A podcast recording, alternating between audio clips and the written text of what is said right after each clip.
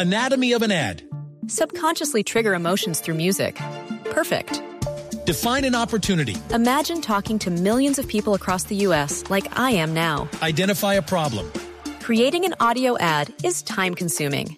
Offer a solution. Utilize cutting edge AI. Imagine creating all that in under 30 seconds. Well, we did to create this ad. To learn more about AI in the audio industry, download the white paper from audiostack.ai.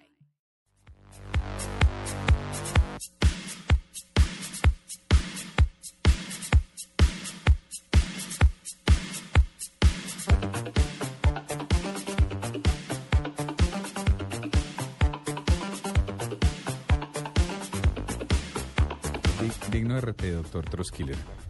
digno de RT, uno que seguramente le puede servir a mucha gente, y es un, es un texto de un señor que se llama Andrew Wilkinson. Andrew Wilkinson es el creador de una cosa que se llama MetaLab, que es una, una compañía canadiense que se dedica a diseñar interfaces entre varios otros servicios que posee. Y entonces el hombre dice, mire, para, bajo muchos parámetros yo soy lo que llamarían un vago. Me levanto a la una de la tarde, voy a trabajar más o menos como a la mitad de la tarde, no me quedo más allá de las 7 o 8 si no hay algo súper urgente. Voy a mi casa, me desconecto, generalmente o apago el teléfono, lo pongo en silencio, disfruto mi vida y ya está. Sí se puede.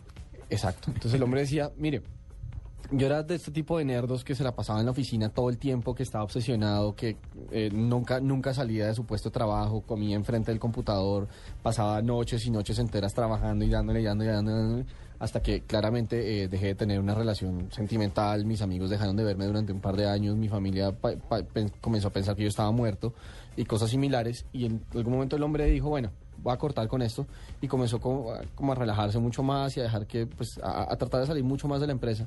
Y el tipo dice, mire, tengo los- la estadística, o sea, tengo el- el- el- la, la gráfica de crecimiento de mi compañía.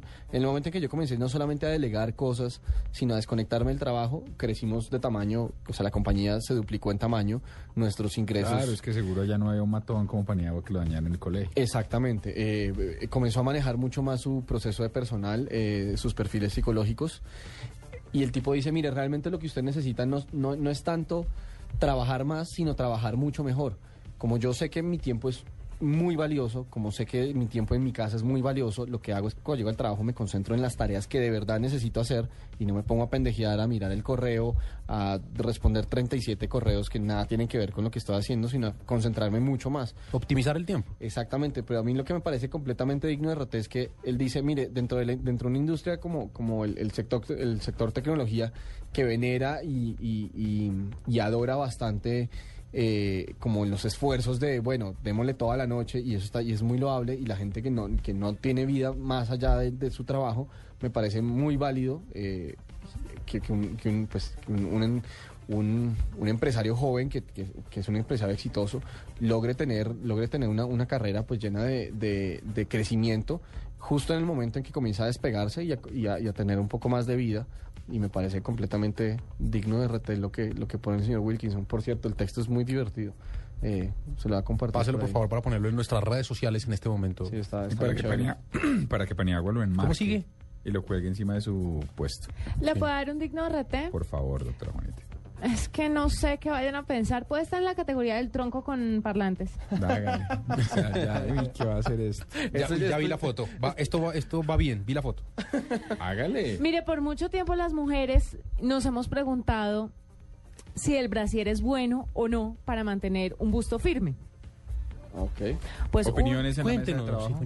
Un médico deportivo y profesor eh, de una importante universidad en Francia ha estudiado por 15 largos años los pros y los contras del uso del, del sostén, sujetador o brasier, como lo quiera llamar, por parte de las mujeres. Para esto observó y midió los senos de 320 mujeres. Qué esfuerzo.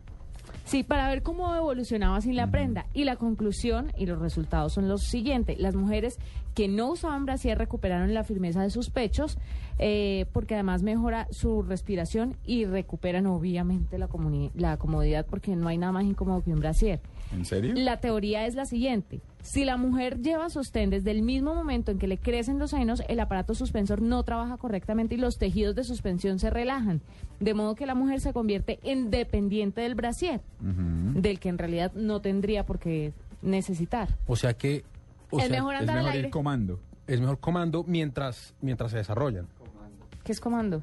O sea, nada. sin nada, sí. No, o topsitos o estas cosas que, que, que uno se pone y no tienen varilla y no tienen cosas, ¿Cómo se claro. llaman sujetadores o algo así? ¿No? No, Sí, son sujetador tops. o brasier. Entonces, mire, si usted, es que es totalmente lógico y justamente hace unos días estaba pensando en eso, si usted utiliza brasier todo el tiempo, pues siempre las va a tener arriba. Cuando se lo quite, ellas van a caer. Sin embargo, si usted tiene siempre un topsito o... o Cogen fuerzas solas, más o o- menos. sí, ¿Sí? cogen fuerzas solas. Más o menos es lo que dice el deportólogo. Sí. Dice que obviamente es un estudio preliminar y que no aplica para la población mundial y que no es lo mismo una mujer de 45 años Claro. con tres hijos que siempre ha usado brasier para que ahora se lo quite y ande sin nada. Pero suena lógico. ¿no? Pero es Suena lógico. totalmente lógico. Suena bien. Oigan, le- les, Tecno- tecnología en el sujetador. listo. En Les voy a dar un digno RT cortico que les, que, le- que les va a gustar mucho a ustedes tres, seguramente. Mujeres, despójense de los sostenibles. Sí, adelante. Eh, ¿Es política esta cabina ahora? sí, sí, sí. Pero de desde que llegué. Excelente. ¿En serio? O- ok. ¿Y qué? Sí, no, No. estoy tan que como... No, un, un estudio que hicieron unos científicos de- del Instituto Neurológico de Montreal, eh, le hicieron un, ¿cómo se llama cuando, cuando usted logra ¿Un escáner? un escáner al cerebro eh, y asocian que el, cere- el cerebro se estimula casi al mismo nivel de cuando usted tiene sexo o come algo que le gusta mucho, cuando usted oye música, Esa es preponderante en su caso. cuando usted oye música nueva.